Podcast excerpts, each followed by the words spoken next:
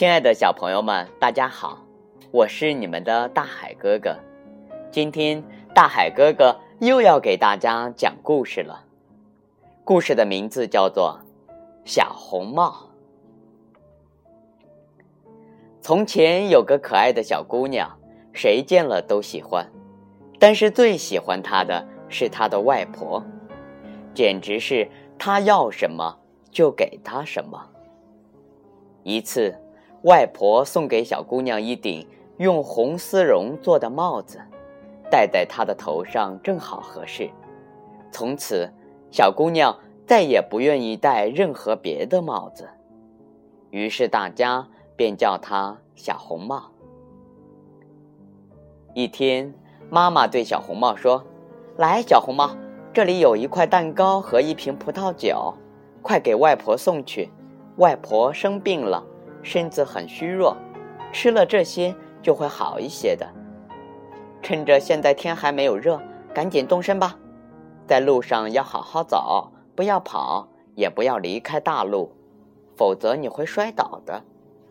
那样外婆就什么也吃不上了。到外，到外婆家的时候，别忘了说早上好，也不要一进屋就东瞧西瞅。我会小心的。小红帽对妈妈说，并且还和妈妈拉手做保证。外婆住在村子外面的森林里，离小红帽家有很长一段路。小红帽刚走进森林，就碰到了一条狼。小红帽不知道狼是坏家伙，所以一点儿也不怕它。你好，小红帽，狼说。谢谢你，狼先生。我小红帽，这么早要到哪里去呀？嗯，我要到外婆家去。哦，那你围裙下面有什么呀？有蛋糕和葡萄酒。昨天我们家烤了一些蛋糕。嗯，可怜的外婆生病了，要吃一些好东西才能恢复过来。哦，小红帽。你外婆家住在哪里呀？嗯，进了森林里还有一段路呢。她的房子就在三棵大树下，你一定知道的。小红帽说。狼在心中盘算着，这小东西细皮嫩肉的，味道肯定比那老太婆要好。我要讲究一下策略，让他俩都逃不出我的手心。哈哈哈哈哈哈！于是，他陪着小红帽走了一会儿，然后说：“小红帽，你看周围这么多美丽的花，干嘛不回头看一看呢？还有这些小鸟，它们唱的多动听啊！你大概根本没有听到吧？森林里的一切多么美好，而你却只管往前走。”就像去上学去一样。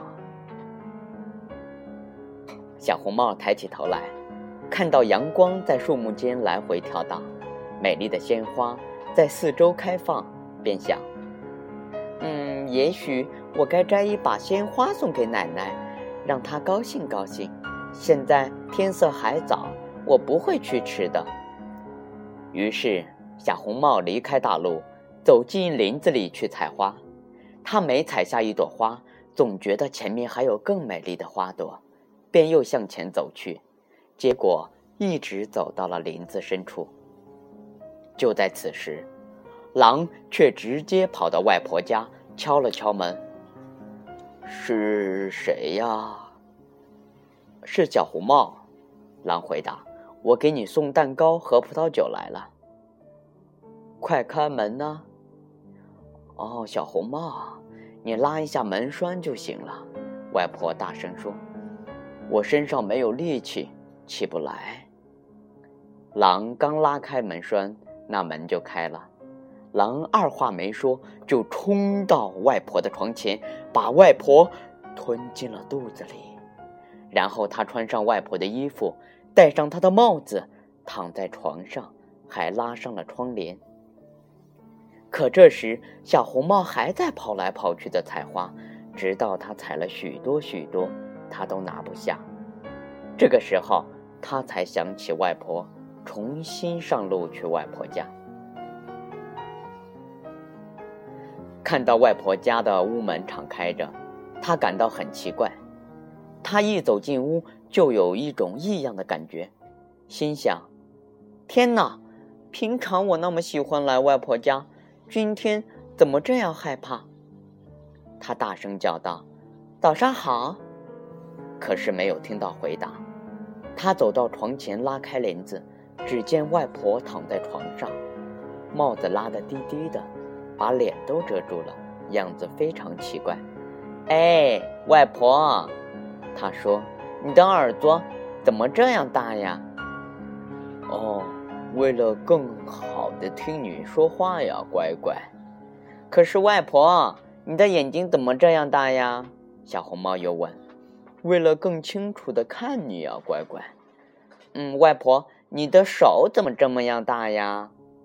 可以更好的抱着你呀，外婆，你的嘴巴怎么大的那么吓人呀？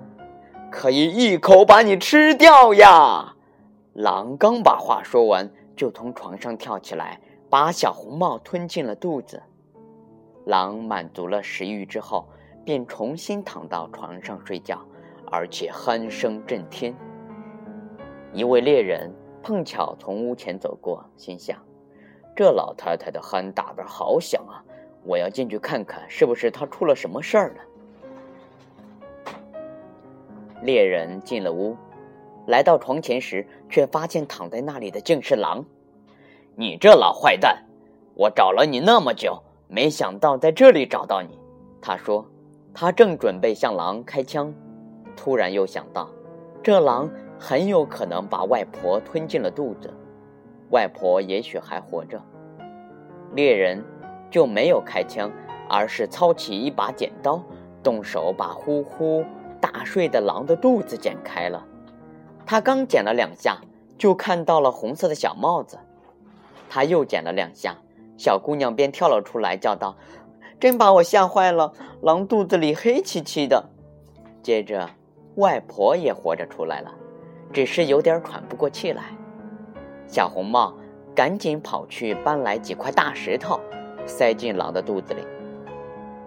狼醒来之后想逃跑，可是那些石头太重了，他刚站起来就跌倒在地，摔死了。三个人高兴极了，猎人剥下狼皮回家去了。奶奶吃了小红帽带来的蛋糕和葡萄酒，精神好多了。而小红帽却在想：要是妈妈不允许，我一辈子也不独自离开大陆，跑进森林了。亲爱的小朋友们，今天大海老师的故事和大家讲到这里，就要和大家说再见了。小红帽的故事告诉我们，不要轻易相信陌生人说的话。亲爱的小朋友们，我们。明天见。